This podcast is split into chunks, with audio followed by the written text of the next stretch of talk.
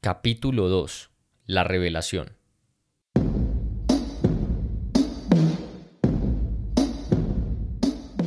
Luego de que me quemé, me vi forzado a buscar ayuda porque ni en mi trabajo ni en mi familia sentía que me daban respuestas.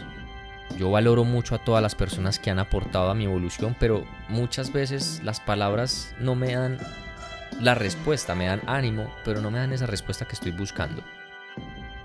La cosa es que esa respuesta solo la tiene uno mismo. Y hay profesionales que te ayudan en el proceso de obtención de esa respuesta.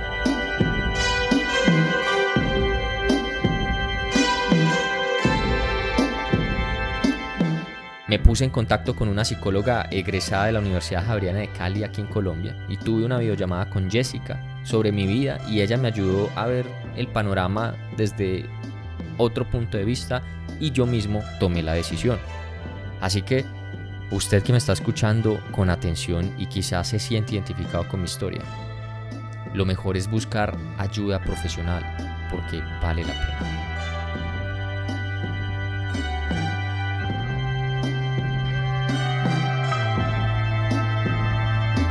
Hola Juan, estoy muy bien, gracias. Eh, muy emocionada por poder participar en este podcast. Te agradezco mucho por la invitación y también estoy muy feliz de saber pues realmente que las sesiones que tuvimos te ayudaron y que las herramientas fueron muy útiles para ti. Eh, me parece importante que hagas la diferencia porque profesión y vocación son dos cosas distintas. Eh, usualmente la gente no lo suele tener en cuenta y esto es lo que a veces hace que haya como esta ruptura entre lo que queremos hacer y lo que hacemos. Voy a empezar dando una pequeña definición de profesión por la RAE, que es aquella actividad que hacemos esperando recibir una retribución económica. Usualmente recibimos una formación previa a la profesión. Y por otro lado, la vocación es aquello lo cual nos interesa o nos da placer hacer o dedicarnos. Esto ya está más relacionado con nuestras aptitudes y con nuestro tipo de inteligencia. Eh, ojo, hay muchos tipos de inteligencia, hay ocho en realidad. Entonces, eh, para las personas que usualmente tienen este concepto de inteligencia abstracta, que es la que usualmente la gente conoce, eh, les quiero decir que todos tenemos un tipo de inteligencia más desarrollado que otras y todos somos buenos para cosas diferentes. Entonces, es muy importante tener esto a la hora de elegir nuestra profesión para que coincida con nuestra vocación.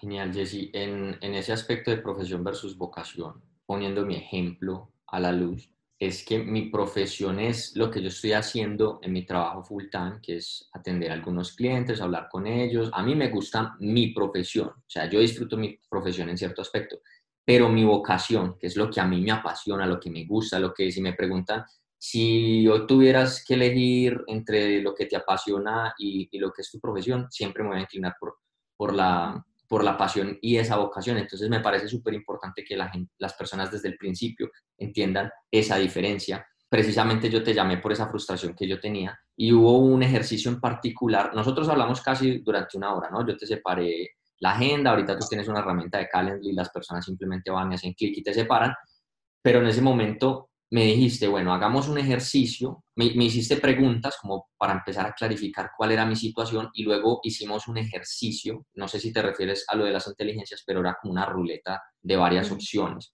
Me gustaría que habláramos de esa ruleta porque hay factores, hay cosas que nosotros consideramos importantes, pero quizá otras cosas que no habíamos considerado que podía ser una prioridad. ¿Cuáles son esas ocho opciones que hay en esta ruleta? El ejercicio que hice contigo es el ejercicio de la rueda de vida eh, es un ejercicio muy sencillo que en realidad sí nos puede ayudar a, tener un norte, digamos, si no tenemos la opción de acudir a un profesional y queremos usar nuestros propios recursos. Y es un ejercicio que puedes buscar en Google, la, rueda de la vida, en el que aparecen eh, casi todas las áreas de tu vida. Eh, espiritual, salud, social, familiar, placer. En este ejercicio tú lo que tienes que hacer es puntuar del 1 al 10 o sombrear o pintar. Si eres más creativo, pues vas a querer pintarlo. ¿Qué tanta importancia tiene cada área de tu vida en este momento? Esto varía mucho. Esta es la motivación. Esto es lo, lo que nos va a mostrar, es cómo nos motivamos en la vida y qué parte nos motiva más. Si somos una persona que le da más importancia al ámbito económico, pues no nos va a molestar estar en un trabajo que tal vez no nos motive en nuestras tareas, pero que nuestra retribución económica sea alta, por supuesto.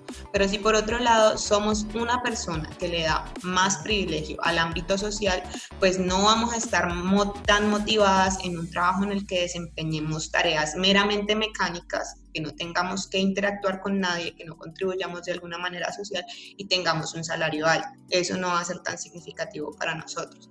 Esto que nos hace darnos cuenta eh, hacia dónde estamos moviéndonos, qué nos motiva a actuar y realmente si esto es congruente con lo que estamos realizando ahora en nuestra vida.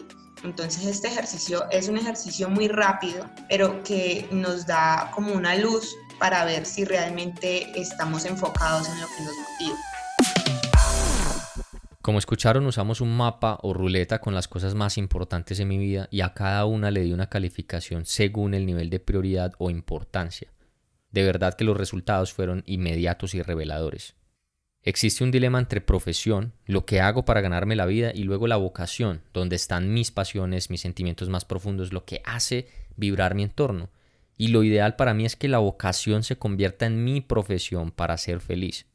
Por eso dicen, estudie lo que le gusta y no lo que le digan los demás. Si es por dinero, el dinero llega si no lo busca directamente. Yo busco otra clase de pago, uno más intangible, la felicidad de compartir mi sueño a través del sueño de otros.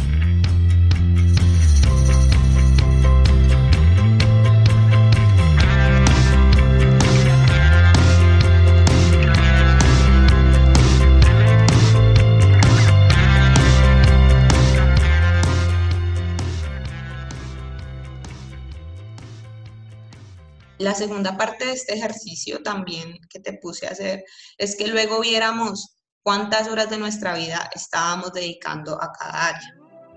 Aquí se refleja mucho la realidad, quizá nos importe un poco más la salud, pero realmente nos estemos dedicando la mayor parte de nuestra vida a otra área, como la parte económica esto va a generar una insatisfacción que posiblemente pues nos esté molestando, pero no hayamos identificado qué. Se los recomiendo, me gusta que hayas mencionado este ejercicio, es un ejercicio muy útil y muy rápido que podemos hacer desde nuestras casas cuando tenemos este tipo de, de dudas. Sí, sí, sí, muchas gracias por esa observación y por esas definiciones de verdad que son es información valiosa y me recuerda nuevamente que es algo que uno debería estar haciendo constantemente porque la vida va cambiando, las situaciones van cambiando. Hay algo importante que mencionaste y es la realidad. O sea, porque hay una cosa que uno tiene en la mente que es como el deseo y otra cosa es lo que realmente está pasando.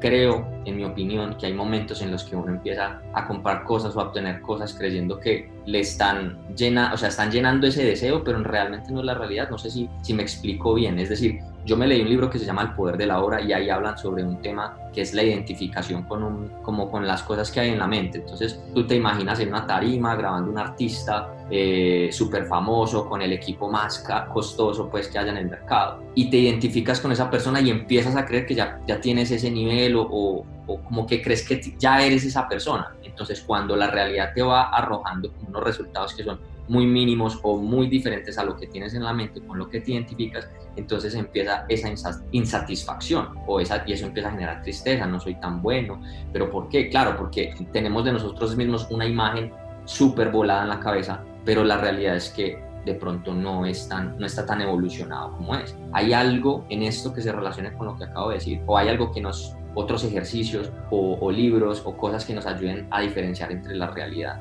y aparte de la ayuda profesional, claro, entre la realidad y lo que uno tiene en mente. Por supuesto, Juan, de lo que tú me hablas es también muy relacionado al efecto que los medios sociales tienen en nosotros. Eh, entonces solemos ver solamente lo bueno de las personas y estas personas tienden a magnificarlo en las redes sociales. Entonces tendemos mucho a la comparación, tendemos mucho a medirnos con la vara de los demás. Yo siempre que digo en este tipo de casos, cada uno tiene su proceso, cada uno sabe cómo es su camino, sabe cuánto ha trabajado en él y medirnos constantemente a nosotros mismos, pero con nuestra propia vara. con nuestra propia vara, teniendo en cuenta que nuestras aptitudes, nuestro tipo inteligencia, si yo posiblemente soy una persona eh, que no tiene una inteligencia muy visoespacial, que me sirve para la creatividad, que es en lo que tú te estás desempeñando en este momento, que es tu vocación, pero realmente me gusta, esa es mi motivación, pues de pronto no me va a ser tan fácil llegar a esa meta como lo llegó el otro. Sin embargo, es un esfuerzo y esto implica que el camino va a ser hasta más, lo voy a poder disfrutar más, porque me implica un esfuerzo, me implica aprender cosas, no es algo que se me da tan fácil. Entonces, eh, pues en primer lugar quisiera recomendar no medirnos con la vara de los demás. Cada uno tiene un proceso único y diferente y sabernos eh, aplaudir nuestros propios logros. ¿Qué les puedo decir? Eh, es muy sencillo hacer como un constante, una constante consignación escrita de nuestras metas y de nuestro proceso. Para esto podemos escribir primero nuestras metas, cuáles son a corto plazo, mediano plazo y largo plazo. Corto plazo, uno, dos años, mediano plazo, tres a cinco años. Sí, recuerdo ese ejercicio en, en esa sesión. De siete a diez años. ¿Cuáles son? Cómo, la, ¿Cómo las vamos a lograr y cuándo? o sea, el cuando ya está implícito en la meta. Pero esto nos ayuda a fijarnos un punto de partida y una estructura, es decir, unos pasos, cómo vamos a llegar a. Eh, luego de hacer este ejercicio podemos hacernos un constante chequeo mirando si estoy realmente haciendo los pasos que me propuse para alcanzar mi meta. Si los estoy haciendo, pues entonces muy bien, tenemos que aplaudirnos nuestros logros y si no lo estoy haciendo, ok, no pasa nada, no siempre estamos tan enfocados, pero entonces, ¿qué puedo hacer para retomar mi camino? Estos son ejercicios escritos que podemos hacer en nuestra casa, en una agenda. Recomiendo separar un cuadernito para que sea como el cuadernito de tus sueños, de tus metas, en el que lleves consignado todo tu recorrido y como todos tus logros, por así decirlo. Eh, de hecho, tengo un taller en mi página de Instagram. Eh, el que quiera puede acercarse y puede descargarlo en PDF y es una guía escrita eh, que, en la que aparece precisamente de lo que hablo, en la que puedes llevar consignadas mm, tus notas, tus metas, en las que te tienes que hacer preguntas específicas para alcanzar lo que quieres. Sí, sí, pregunta rápida. Ese taller suena súper interesante porque de hecho creo que yo también voy a ir a descargarlo para volver a retomar ese proceso o ir actualizando mi proceso. ¿Es gratuito? ¿Tiene costo? Es gratuito.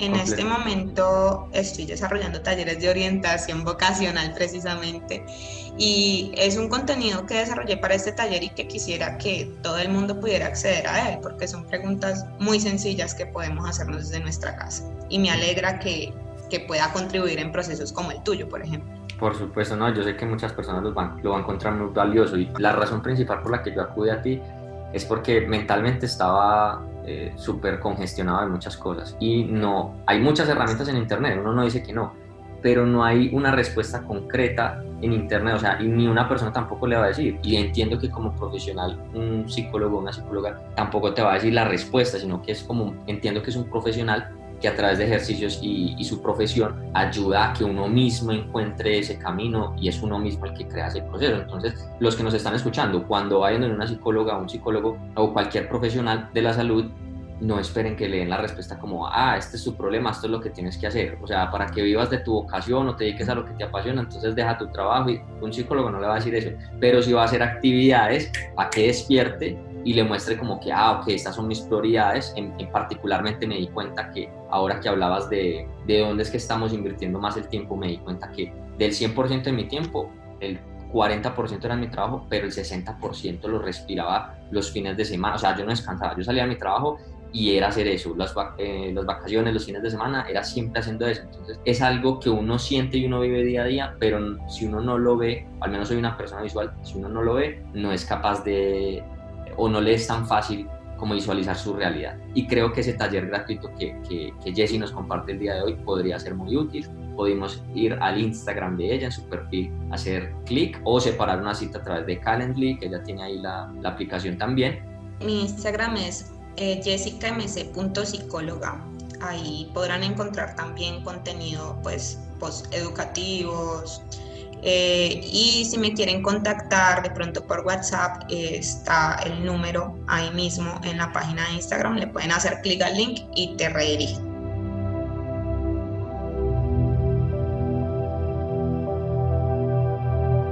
Como palabras finales, pues quiero decirles que no se den tanto palo, así en términos coloquiales.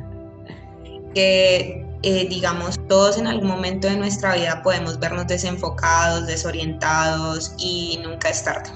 Realmente siempre en cualquier momento de nuestra vida podemos encontrar nuevamente el norte y somos seres completamente cambiantes. No necesariamente lo que elijamos ayer nos puede gustar mañana y tenemos todo el derecho de reinventarnos, por así decirlo, y de reorientar nuestro camino hacia nuestros deseos actuales. Entonces lo ideal es que puedas buscar herramientas que te ayuden a lograr tu objetivo y sentirte mejor contigo mismo, que es el objetivo de mi profesión en este momento. Muchísimas gracias, por haber estado Gracias a ti, Juan. Me di cuenta que mi frustración en el trabajo era sentirme enjaulado por el exceso de libertad que tengo. Pensar que soy tan bueno en mi trabajo y que podría ser muchísimo mejor en mi mundo audiovisual si usara ese mismo tiempo y la pasión que siento por esto. Lo he dado todo en mi empresa. Y es un desempeño muy valorado, pero ¿soy feliz? No no soy 100% feliz o al menos no es el tipo de felicidad que estoy buscando. Esa misma semana pedí vacaciones y al mismo tiempo me salí de redes sociales, internet lo que más pude, dejé de grabar este podcast, desinstalé Instagram de mi celular, me alejé de YouTube para no ver a otros creadores, hablé con mi familia, retomé mis redes, pero mis redes sociales de verdad, las personas de verdad, sentir sus voces y sentir esas historias otra vez hicieron que mi alma y mi cuerpo se vigorizara nuevamente, que recuperara mi esencia y pronto, románticamente, vi como un bosque nublado se despejaba y revelaba su fauna y su flora.